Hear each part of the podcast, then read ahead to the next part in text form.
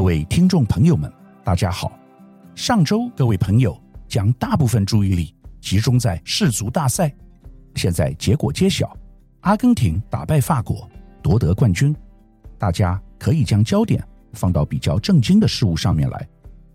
本周我要和大家分析的事情也和世界有关，就是全球政经局势的变化。我会将重心放在政治外交上面。现在年关将近，许多媒体都在进行二零二三年的预测。从俄乌战争发生以后，有一个新定律，就是政治外交和经济金融息息相关，也会影响到科技与产业，大家称之为政治经济学 （geopolitics）。不管我们是想要了解经济、金融还是科技，都一定要先研究政治和外交。台积电去美国投资就是最好的例子，这完全是地缘政治运作下的结果，和科技经济并无直接关系。从经济的角度，台积电不应该去美国投资，但在政治上就有其必要性。我在这集中会和大家谈的题目，包括中美近期关系的和缓与改善，习近平积极走向全球布局。包括他去中东和沙乌地阿拉伯王储见面，以及一系列拜访东南亚国家并形成战略合作的背后意义。当然，我们也来探讨俄乌战争到明年的新局势，以及在不同情境下对于欧洲和全世界可能产生的影响。这些讯息对台湾来说相当重要，但台湾人一般不会去注意相关新闻，因为台湾在外交上以美国。马首是瞻，在产业上讲来讲去就是护国神山，好像有了台积电，台湾就能在全世界通行无阻，并且打败中国大陆。这些都不是正确的概念。我虽然不是国际政治专家，但作为一名在金融业从业多年的人员，我懂得从重要国际趋势去寻找可能影响产业、经济以及台湾未来命运的相关资讯。首先，我们来看中美关系在近期高度紧张的矛盾后，正逐渐走向和解的道路。双方加强交流，希望能够管控彼此的分歧。上周，美国亚太事务助理国务卿康达、美国国家安全委员会中国事务高级主任罗森伯格等高级官员访问中国，并且与中国外交部举行会谈。根据美国国务院的声明。他们此行主要的目的是为明年美国国务卿布林肯的访华铺路，做前期工作。布林肯将是美国拜登政府执政以后访华的最高级别美国官员。这件事情影响重大，两个国家是否有高层沟通，会影响其未来整体关系的发展。台湾近两年和美国关系虽然如胶似漆，但是和中国大陆的关系。却降到谷底，两岸之间完全没有对话，以致最近中国大陆禁止台湾农渔产品输入，台湾方面束手无策。两岸危机主要的背景和导火线，我想大家都知道，就是先前美国众议院议长裴洛西访问台湾，导致中美双方关系紧张，甚至在军事上剑拔弩张，以至于有可能因为误判而导致擦枪走火。但现在情势似乎正在峰回路转，大家都知道，绝对不能将冲突层级进一步拉高，一定要避战。这不只是台湾，也是中美之间的重大共识。因此，彼此要加强交流，并且管控分歧。中国外交部针对上周美国官员访问中国的声明中表示，双方围绕落实中美元首巴厘岛会晤共识。推进中美关系指导原则磋商，妥善处理双边关系中的台湾等重要敏感问题，加强各层级交往和展开相关领域合作，进行了深入沟通。那么双方究竟讨论了哪些题目呢？其实都是一些事务性的协商。根据美国国务院发言人表示，康达和罗森伯格探讨了潜在的合作途径。包括应对气候变化、卫生安全、全球宏观经济稳定以及全球粮食安全等问题。这些都是中美关系在目前冰冻时期彼此间有利益重合的问题。美国官员并且强调为双边关系设定底线的重要性，以确保美国和中国保持开放的沟通渠道，负责任地管理竞争。各位了解了我的意思了吧？其实中美双方谈的都是一些事务性的问题，但前提是双方愿意坐下来谈，有一定程度共识，也就是有彼此的互相信任基础。如果互信不存在，双方便无法谈判，彼此误解越来越深，渐行渐远，以至于有问题发生时也不知道该如何解决。像这次两岸的农产品事件就是最好的例子。大陆方可以理直气壮地说，这是按照程序，他们讨论对其他国家也是采取相同的做法。台湾方气急败坏，表示大陆又来了，打压台湾不遗余力。但其中受害的是谁？是台湾的农渔民及企业厂商。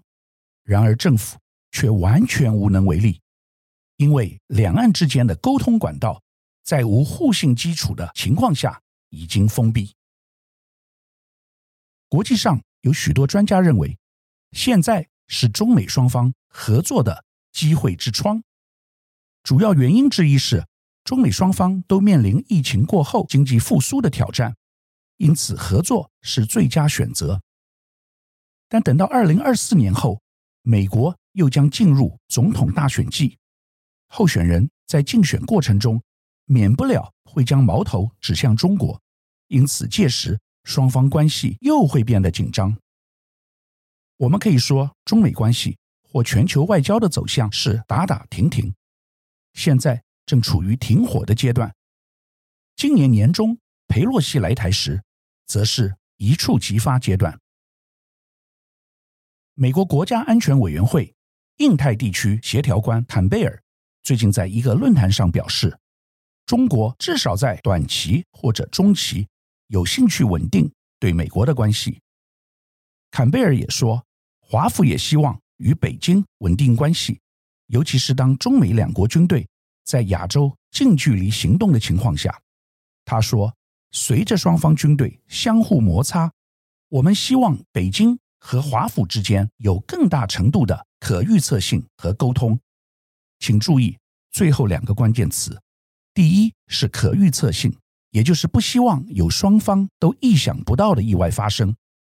裴洛西访台即属于这种意外。其次是沟通，也就是正常的外交管道和对话机制。然而关键在哪里？就是台湾问题。据中国大陆官媒表示，习近平在一次与拜登的电话会谈中一再强调，台湾是不可以跨越的红线。拜登总统也表示，无意与中国进行冷战，不会围堵中国，会遵守一个中国，不会承认两个中国或一中一台。这个政治表态为近期中美双方的沟通奠定了良好的基础，可以说是双方对话的前提。但问题是，双方加强沟通，并不代表能够缓解长期以来的分歧，尤其是在。关键的台湾议题上面，国际政治专家分析，在台湾问题上，美中两国与其说是解决分歧，不如说是管控分歧，以确保双方都不会反应过度，升级到失控的程度。这就讲到一个关键词：避战。但我对于是否两国能够管控分歧，有一定程度的保留。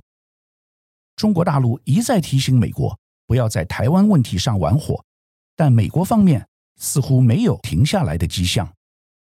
美国众议院上周通过了二零二三年财政年度的国防授权法，其中包含对台湾提供五年高达一百亿美元的军事援助等多项资金，表明美国正打算通过立法来加强台湾的安全防卫，这肯定会刺激中共的敏感神经。另外，美国加强与台湾的半导体合作，要求台积电去美国设厂，也是另外一种因应台海潜在军事危机的保护手段。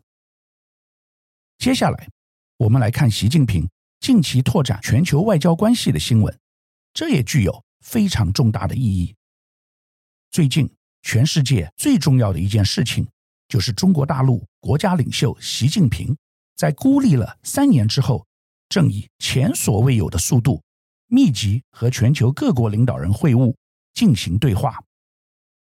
过去两三年，中国大陆几乎没有外交，习近平忙于动态清零政策以及巩固自己的权力地位。在新冠肺炎大流行的期间，中国呈现外交孤立的状态，中国经济成长停滞不前，全球供应链因为大陆封城而断裂。中国股市表现不佳等，让其受到了很多批评。但这一切目前正在改变中。习近平决定不让美国专美于前，正在重返全球舞台，以修复中国的地位，并积极追赶美国。根据计算，习近平自从九月首次外访后，至今已会见了二十九位国家元首。最新的行程。是访问沙乌地阿拉伯和王储见面。从十一月初开始，习近平推动与其他西方国家领导人的破冰谈话。首先，他在北京欢迎德国总理肖兹来访，呼吁两国求同存异，携手合作。接着，在印尼 G20 峰会上，习近平又与澳洲新任总理艾班尼斯对话。让两国紧张的关系稍微缓解。另外，他与印度总理莫迪的交谈，也是自二零二零年中印边境发生动乱冲突以来的首次公开交流。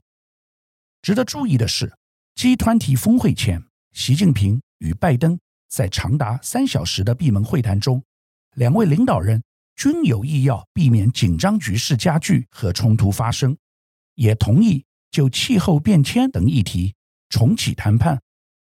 参加 APEC 会议时，习近平也与日本首相岸田文雄会晤，称两国应将彼此视为伙伴而非威胁。根据媒体统计，在 G20 峰会期间，习近平共与十一个国家领导人举行双边会谈，十一国包括美国、法国、荷兰。南非、西班牙、阿根廷、塞内加尔、韩国、澳大利亚、印尼和意大利。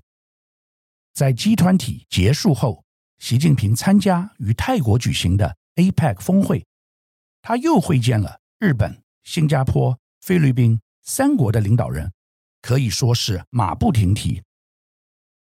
在和其他国家交往的过程中，中国的态度并非是要对方国家。变得更像中国，而是希望建立一种管得更少、尊重对方主权的交往模式。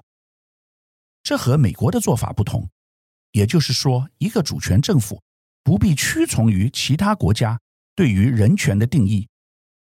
比如说，中国不去干涉沙乌地阿拉伯，而别的国家也不过问中国在新疆施行的政策。中国经常强调。互不干涉、相互尊重，也是基于这个原则。由于中国强大的经济实力以及对于人权议题的不关心，使得全球有不少受够美式国际作为的国家，又更倾向与中国交往。换言之，中国的做法是不把自己的价值加注在别的国家身上，不向美国强调西方民主普世价值。中国尊重别的国家的独立自主，包括宣传欧洲战略自主主张，表现出德国反对与中国脱钩；宣传中法、中欧应该独立自主、开放合作的精神。最近，中国大陆外长王毅也表示，中方赞赏沙乌地阿拉伯奉行自主的能力。各位看出来了没有？中国大陆的说法是很有技巧的。不一定要求别的国家加入其阵营，但强调你们每个国家都有自主性，我中国尊重你们的自主性，你不需要被美国牵着走。这个讯息被很多国家所接受，因为大家近年对于美国的霸权主义思想均不以为然。台湾必须了解，美中的战略博弈以及中国和全世界的交往正进入一个新的阶段，对于台湾而言有重大意义。拜登在与习近平的会议中表示，美国将继续与中国进行激烈的竞争。但他重申，这种竞争不应该转向冲突，强调美国和中国必须负责任的管理这种竞争，并保持开放的沟通管道。这其实是很多政治专家强调的“斗而不破”。这对中国也有好处。习近平知道，其他国家在看到中美领导人友好互动后，与中国交往。就会感到更加安心。因此，随着全球疫情接近尾声，习近平抓住这一个趋势，积极的讲求与全世界国家重新建立关系。今年的 G20 就是中国再出发的平台及绝佳的时机点。值得注意的是，对于台湾问题，由于高度敏感，中共刻意低调处理。在习近平最近一轮和全球交往的外交互动中，中国刻意淡化台湾问题。除了在与美国会议时强调台湾红线，在与日本会面时加了一句“必须重信守诺，要善处之”以外，几乎看不见中共借此机会大力宣扬一中原则。主要原因就是中共当局不能因台湾问题节外生枝。破坏其好不容易正在努力进行的外交补课效果。唯一的例外是德国，德国总理肖兹公开说，在与习近平会面时，他表达对于两岸情势稳定及和平感到担忧。他在记者会上强调，我们奉行一个中国政策，但关于台湾现状的任何改变都必须是和平的，或是双边同意的。特别值得重视的是，习近平近期访问沙乌地阿拉伯受到非常盛大的欢迎。相比之下，今年七月拜登访问沙乌地阿拉伯的欢迎程度被媒体形容为无声的。中东地区在中国的外交关系中扮演重要角色，其中沙乌地阿拉伯与中国的关系特别重要。与中国渐行渐近。随着中国经济的发展以及全球地缘政治的变化，沙乌地阿拉伯不仅在现在，还是未来，都会成为中国的石油和天然气供应国。而且，沙乌地阿拉伯正在和中国、俄罗斯一起，成为全球保守主义联盟的重要成员。在习近平最近的出访中，除了对沙乌地阿拉伯送上订单外，也提出了未来用人民币购买石油的构想，进一步的去美元化。而沙乌地阿拉伯也希望透过中国平衡美国在中东区域内的力量。这的确可以说是中沙关系一个划时代的里程碑。本周我们探讨了近期全球发生的一连串大事。在新冠疫情进入尾声之际，全球国家召开了好几个会议，包括 G20、APEC 以及中美领导人会面，达到既竞争又合作、斗而不破的共识。中国大陆习近平也积极走出去，和全世界国家努力修补关系。对于台湾而言，这又有长远的意义及影响。假如我们还是认为未来可以联美抗中，可能算盘就打错了。美国正利用台湾的心态，积极拉拢台积电去美国投资，希望获取更多半导体的技术与资源。台湾必须开始掌握自己的命运，看清国际局势。未来在全球动荡的地缘政治中，才能极大化自己的利益。以上是本周我为您分享的趋势，感谢收听奇缘野语。如果喜欢我的分享，希望大家能够订阅、下载，以后直接收听我们的节目。另外，如果您想要留言与我分享您的心得，或是想要听什么样的新闻分析，欢迎到我们的脸书智门 Smart Gay 留言，或是私讯给我。欢迎大家推荐给你的亲朋好友们，邀请大家一起收听。那我们下集再见喽，拜拜。